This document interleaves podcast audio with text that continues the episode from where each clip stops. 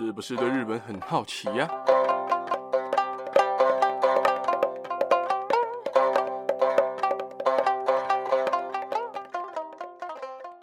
萨利卡卡，萨利妈妈，米娜桑，大家好，大家好，我是巴吉亚拉哈，Hello，大家好。原本我在这个礼拜三是要上一集的，可是觉得这个内容好像很值得开一个系列来聊聊。其实我想推荐动漫或是日本影剧很久了，只是苦想不到该怎么介绍，所以这个礼拜我想了很久，我该为这个系列取什么名字啊？想了一大堆莫名其妙的，或者是想了就觉得好像很可以的一些名字哦。但是仔细的看了几秒，就发现好像又有点不太对，然后我就一个一个删掉。最后想了一下，还是觉得简单最好。原本想打动漫推荐，但是又觉得好像太简单了。所以就决定是动漫白锦了。为什么会想要取白锦？听到最后我也会稍微解释一下。毕竟想推荐大家的动漫真的算蛮多的。所谓动漫不是只有单指动画哦，还有包括漫画。所以之后会一一的来跟大家介绍。话说先跟各位说，有时候介绍动漫的时候啊，我会专挑一些集数出来做成一集，大家可以期待一下。还有这个系列基本上都会讲解到动漫的剧情，就是会爆雷哦。所以如果对这些动漫有兴趣的人啊，可以听完前面我对这些动漫的介绍。还有不会爆雷的推荐，再决定你是否要去看了。我会在集数下面的文字资讯栏会标上每一段内容的时间，大家也可以根据那个时间点去斟酌自己想要听什么，也可以避免你被爆雷哦。那么今天就先跟大家介绍这部由 Madhouse 制作于二零一八年一月播出的日本原创电视动画作品《比宇宙更远的地方》。这部作品的名称源自于日本首位进入太空的太空人毛利卫。在被邀请至南极昭和基地的时候所说的话，他是这么说的：只要数分钟便能抵达宇宙，但抵达昭和基地却要花数日的时间，它比宇宙更遥远。这部动画其实在刚出的时候，蛮多人对这部动画没有什么兴趣，因为它的标题就没有很吸引人，觉得看起来就是应该一个是个日常番呐，应该没什么特别的，甚至连我也是一样。一开始觉得这个动画封面跟名称真的很不吸引人，但就是因为这个动画名称真的太不吸引人了，所以我就点进去看到底是个怎么样的动画。结果看完真的哭到差点吃饭配眼泪哦！这部比宇宙更远的地方是一部让我看完感觉到内心非常充实并且非常满足的一个动画。这部动画描述四个高中女生一起完成去南极这个目标的故事，题材是真的非常少见，但却富含非常细腻的人际关系的描述。还有令人动容的剧情哦，并且表现出了一个勇敢实现目标的精神。这部动画的节奏、配乐跟作画真的好到没话说，画面是真的漂亮，角色也设计得非常可爱哦。但比起作画跟配乐，更令人感动的就是动画中四人友情上的连结。动画中对每个角色的描述，还有他们四位主角关系的描写，都非常的到位，并且细腻。四个角色的个性各不同，并且非常的立体。好像真的可以在现实世界中看到这样的人一样哦，而且仔细看他们之间的相处，可以发现动画组在其中放进了非常多的小细节。仔细看那些小细节，都会让你感到非常的温暖，而且窝心哦。另外，这部动漫重点描述的除了友情之外，还有一点就是梦想。这部动画透过四个高中女生的互动，告诉了我们应该要如何鼓起勇气踏出那一步。实实在在的为了那个目标往前冲，但并不是要每个人都跟他们一样追寻着大到不太可能的目标，而是是否可以根据自己的心情跟想法去勇敢追寻自己的梦想。这一点是我在这部动画里面所看到最重要也非常珍贵的一个东西哦。而我在前面有说到，这部动画对四位主角个性的刻画是非常细腻的。这个细腻并不是动画组用了很多的集数、很多的篇幅去展现出来，或是用流水账的方式。去让观众了解这几位主角们的生活或个性，而是他在有限的篇幅和有限的时间内，给予观众非常有限但却非常关键的资讯，让你自己去感受这些角色拥有什么样的个性、什么样的价值观，还有他们会在哪些地方有地雷，让你感觉好像真的是认识这四个人一样。看的时候你会发现，就跟身边的朋友一样，你们是朋友，但其实还有很多想要互相彼此了解、要磨合的部分。在剧情中，他们四个彼此也都是刚认识没多久，所以真实感大大的提升了不少。而这部动画在网络上已经有非常多的大神做过影评了，并且剧情的细腻并不是我可以用一集的时间跟大家介绍的。所以我如果说下去，可能这一集会比印度电影的时长还要长哦。所以我想要针对我很有感触、觉得很重要、实际影响到我，并且很感动人的几个部分跟大家分享。而且今天的这一集可能会有点长，因为这部动画真的太神了。可以分享的地方真的太多了，那么我们就直接开始了。首先，第一个部分是被嘲笑的希拉塞。希拉塞是整部动画里面非常重要的一个角色哦。他的妈妈 Takako 是前民间南极观测队队员，也是动画里面《比宇宙更远的地方》这本书的作者。但是他在希拉塞读国中的时候，在南极失踪了，并且被判定为死亡。这件事情呢，是整篇故事开始的三年前哦。而希拉塞为了追求真相，就决定要去南极。对南极有关的事会特别的执着，还有严肃。他的同学们发现了希拉塞想去南极之后，就一直嘲笑他，并且给他取了个绰号叫南极。而在这三年内，他不断的打工，并且搜寻去南极的方法，甚至跟人变得有点疏离，决心要打脸他们，并且一定要去南极一趟，看看妈妈看过的那片雪白的大陆。而他在存够了一百万日元之后，却在一天赶电车的时候掉在了车站。刚好被另外一个主角 Kimari 捡到，也才有了之后的故事。而经过了几番波折之后，他真的去到了那片妈妈曾经看到的那一片雪白的大地。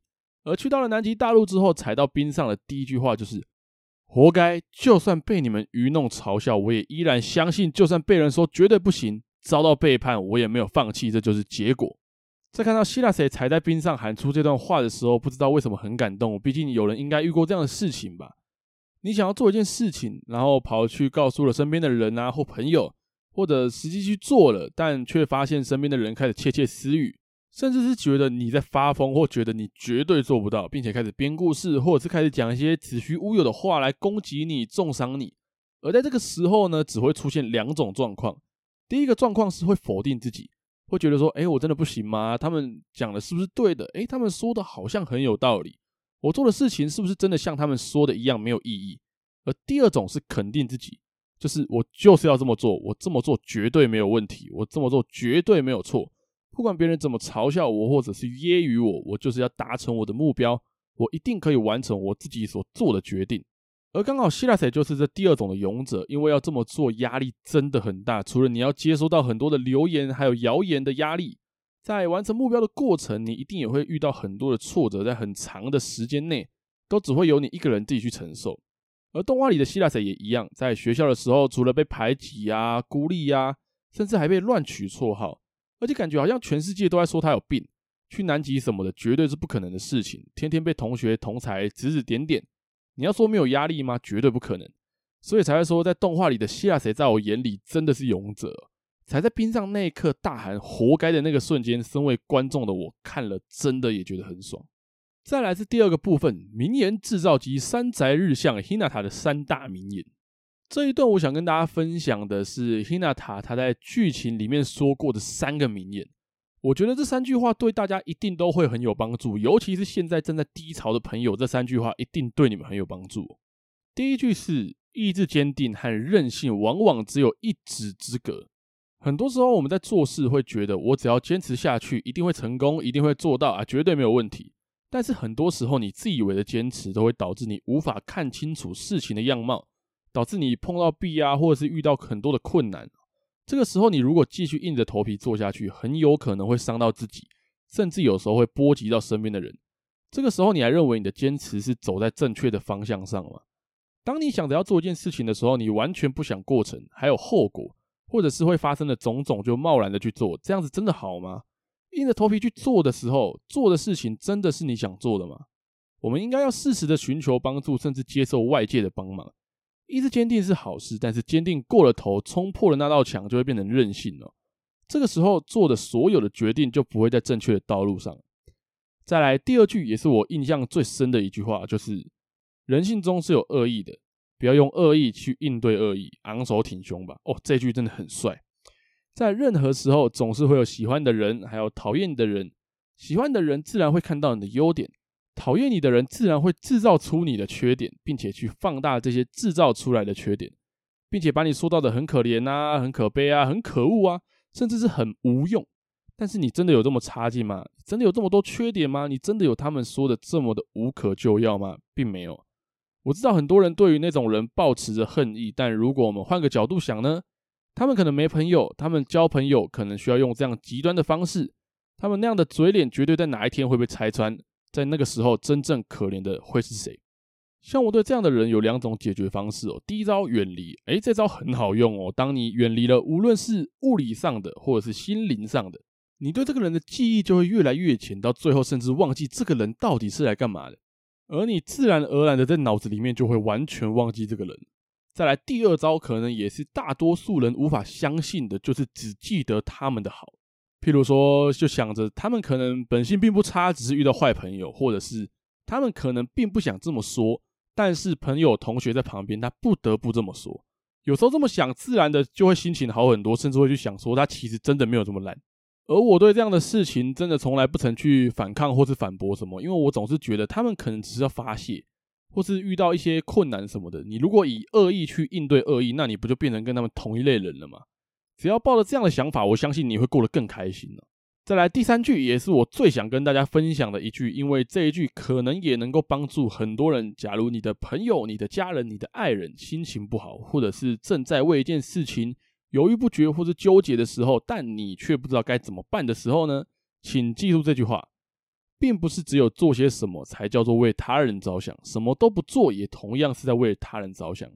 可能有些人不太了解这句话想表达的是什么，其实就是为他人着想，并不是一定要做些什么，不是一定要去安慰，不是一定要去拍拍他，不是一定要去告诉他应该怎么做。其实有时候放任他们自己一个人去沉淀一下心情。去让他们自己好好的思考，默默的看着，静静的陪着，这样的做法有时候才是最好的方法，也说不定。再来第三个部分是不想别人顾虑自己的 Hinata 和无法不在乎他的 Shirase。在第六集，当大家在新加坡发现 Hinata 的护照不见的时候，Yusuke 跟 Kimari 就开始积极的帮忙找补办护照或是飞机看能不能改日期这样的解决方案哦。但是对于希拉塞，他准备了这么多年，终于有机会靠近南极，去到他妈妈曾经去过的那个地方，却突然出现这样的状况，打乱了他们大家的计划，也很担心会不会因为这样的状况到不了南极，或者是拖延到了一点时间抵达集合地点，给观测队员不好的印象，所以希拉塞陷入了两难，不知道到底该冒着改变日期，但有可能会给观测队员不好的印象，并且导致有可能去不了南极的风险。还是要按照原本的日期出发，但势必会丢下 Hinata 一个人待在新加坡。这个决定可能会害了 Hinata，但敏感的 Hinata 当然也有注意到希拉谁的担心。他看出了希拉谁的焦急和不知所措，所以 Hinata 提出让他们三个先出发，因为他不想给大家添麻烦，也不想被大家顾虑。但明眼人其实也都看得出来，他真的有点罪恶感。他不想要因为弄丢护照而变成大家这趟旅途的负担。所以，希娜塔跟希拉塞回到房间的时候，希娜塔对希拉塞说：“我知道你想去南极很久了，所以不要顾虑我，和其他人先去南极吧。”他用了一派轻松的口气说的这些话，也跟希拉塞道歉说：“是我自己的问题，并且温柔的制止了希拉塞想说些什么这样的举动。他是这样温柔但自以为的为希拉塞着想，但说实在的，看着这样的画面，听着这样的话，在这样的气氛里面，没有人会感到舒服。”我身为一个观众，看了也是心情很复杂。如果我是希娜塔我也会这么做吗？如果我是希拉塞，听到希娜塔这么说，我会怎么想，或是怎么做？而希拉塞心里也是思绪万千，而且也在想着该怎么办。而在那个晚上睡觉前，他们分别坐在床的两侧，再一次和对方道歉。而 Hinata 和希拉塞说自己因为过去发生的种种，所以不喜欢被别人顾虑的感觉。而希拉塞也试着跟 Hinata 说出自己的想法，但是又被 Hinata 打断了。并且希望希拉塞就这样不要顾虑他，以去到南极为最优先的目标。而在隔天，Kimari 跟 Hinata 说，Yusuke 正在想办法改机票的时间，而希拉塞眼看没办法了，就拿出他存了好几年的一百万，拍在柜台的桌上，打算换两天后的机票。三个人看到之后都傻眼，尤其是 Hinata 冲过去抓着希拉谁的手，问他：“你为什么要这么固执？”而希拉谁的回复听完真的超感动。他是这么说的：“固执有什么不好？我就是这样活过来的。固执己见，被人嘲弄，伤心难过。即使如此，依然固执己见，因为我没有做错。你不想要我顾虑你的话，我就直说了。我不想变成被人说不要在意就真的不去在意的笨蛋。我不想变成被人说你们先走就真的先走的薄情之人。我不想变成明明说好四个人一起去，结果却轻易放弃的窝囊废。四个人一起去，我们四个人，这是最优先的目标。” Hinata 听完也感动的带着眼泪笑了。Hinata 可能自以为自己的做法是为了他们着想，不想给其他人添麻烦，同时也因为过去的经历而害怕被其他人顾虑。但是 Hinata 却没有想到，对于他们来说，他们已经没有办法不在乎他了，他们已经没有办法不顾虑他了。而看完这段真的很感动，但虽然很感动没错，但是我也想到了两个问题哦。第一个是 Hinata，他们四个为了去到南极，已经一起走到这一步了，好不容易更靠近了梦想一点，突然就跟他们说不要顾虑我，你们先去就好。这真的是为朋友着想的最佳解吗？再来第二个是希拉谁拿出自己辛辛苦苦存的那个一百万拍在柜台桌上的时候，虽然真的很感动，但是不顾 Hinata 的心情做出这样的举动，有没有可能会让 Hinata 陷入深深的自责还有罪恶感里面呢？如果这样类似的状况出现在现实生活中，真的不会有问题吗？但是这也只是我自己看完之后想到的两个问题而已哦。而在剧情里面，因为这件事情，还有他们在那一段时间里面的互动啊、尴尬，还有言语之间的碰撞，让他们的感情变得更加的紧密了。放在现实生活中，你和你的朋友经历了无数次的冲突、试探、交流，发现跟对方有类似的目标，频率好像也在同一条线上，有可能发现他有很多的观念、很多的事情的处理，还有行为上都和自己想象的不同，理解彼此的差异，也发现了双方的地雷。而相似的途中，彼此的关系产生了新的变化。你们可能会更深入的了解对方，也可能会更疏远对方。理解的时候，互相可能都会有所改变，或是有所忌惮，或是有所妥协，或是出现了更进一步的相处模式，甚至关系进入了更进一步的阶段。而彼此关系从尴尬、相似、理解、冲突到自在，这不就是所谓的人际吗？所以这就是为什么我想跟大家分享这一段，因为我在这一段里面看到这部动画将很多现实生活中可能会发生的小细节放了进来，很巧妙的做出现实世界中可能会发生的事情，让观众感受到你好像也是其中的一员一样哦。而且有个重点就是这一段有个很可爱的一个桥段，所以大家一定要去看看。而讲完了希腊谁跟 Hinata 之后，要来跟大家讲我想分享的第四个部分。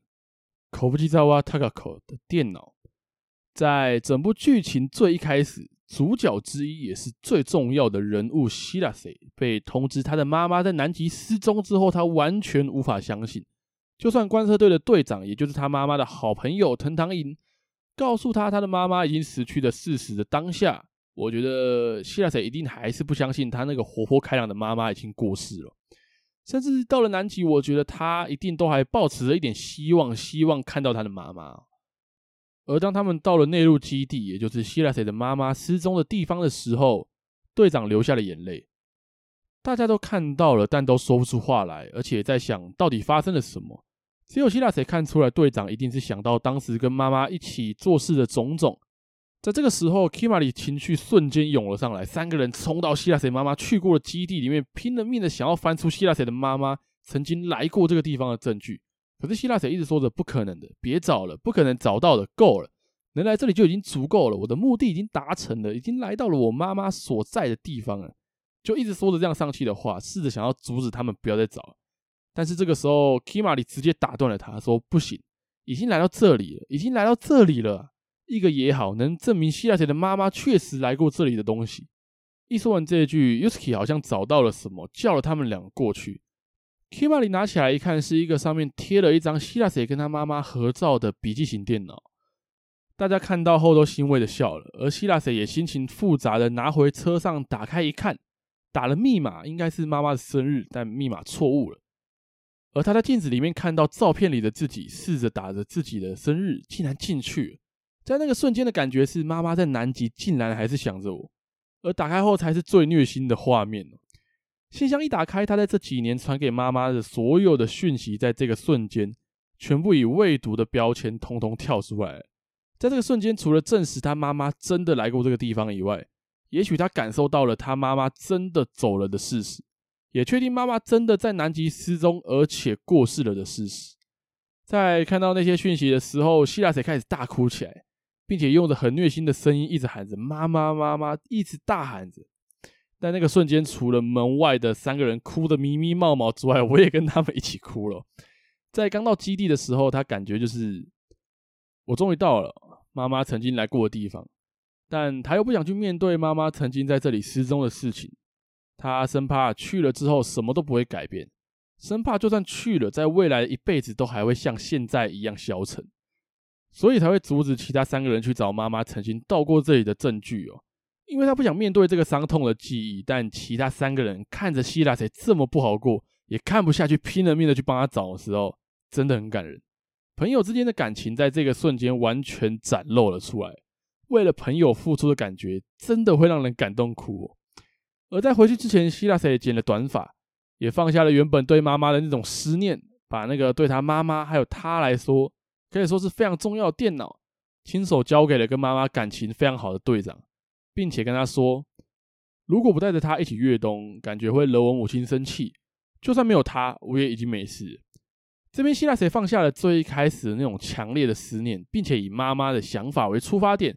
去思考他应该会怎么做，做出了可以说是很大的决定哦，真的有种很温馨的感觉。动画真的描绘的非常到位，真的很值得大家一起细细品味哦。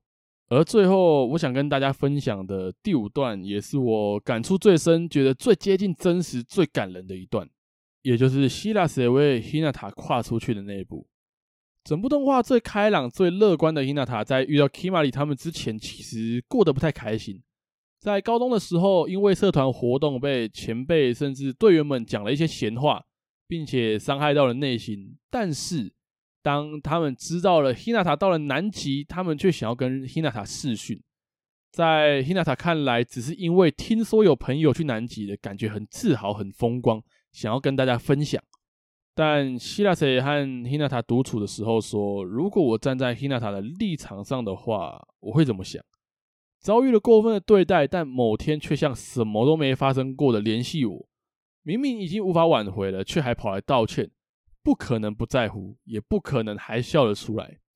而在这个时候，伊娜塔也看出了希拉塞是在为他担心。为了不让他担心，他也只是说手给我就好，因为希拉塞总是爱管闲事啊，并且也说出了自己的真心话，而且给了他一个拥抱。到了基地后，Yusuke 跟 Kimari 要准备拍摄，而 Hinata 看到了在荧幕里的以前的队友，问了旁边的希拉塞说：“你觉得如果我原谅他们，我会轻松一点吗？如果这样做能让我轻松一点的话啦。”但是，一想到他们因此松一口气的表情，我就很生气。而希拉塞在听完了这些话之后，趁着在开始正式开录前，走到了镜头前面，对着 Hinata 曾经的队友跟 Kimari 一起说了一段到现在。我重看一次，还是觉得很好哭的一段话。不好意思，能请你们别再纠缠三宅日向了吗？日向修学感到伤心痛苦，你们可能认为他恨你们，你们可能认为他每天都会因为想起社团的事情而哭泣。但是，但是，这时候 Kimari 站起来接着说：“但是根本没有这回事。日向他现在正和我们进行最快的、超充实，在你们那里绝对享受不到的旅行。”而希拉塞就接着说：“日向他早已经昂首向前，早就迈出脚步了。他正在和我们一起向前迈进。我和希娜塔不一样，性格很差，所以就直说了。你们就继续怀着内疚的心情活下去吧。你们可是伤害了别人，带给了别人痛苦啊！你们就抱着这种心情活下去吧。这就是伤害别人的代价，是伤害了我朋友的代价。事到如今，还有什么好说的？开什么玩笑啊！”他说这些的时候，身旁的希娜塔已经哭到瘫软了。他为了刚认识不久的他，竟然可以做到这种程度。他跨不出去的那一步，害怕踏出去的那一步，希拉塞为了他踏出去，并且站在他的身前保护着他。这一段真的超级感人。套一句 Yusuke 在旁边说的：“这就是友情。如果你身边有这样的朋友，能够在你心情不好、在你觉得无助的时候，能够站出来这样包容你、安慰你，甚至是保护你，请好好的珍惜他吧。”其实这一部已经有一段时间了。为什么我新系列第一集我想要分享这一部？是因为我真的觉得这一部在人性、在友情、在各方面的小细节，真的都做得太真实。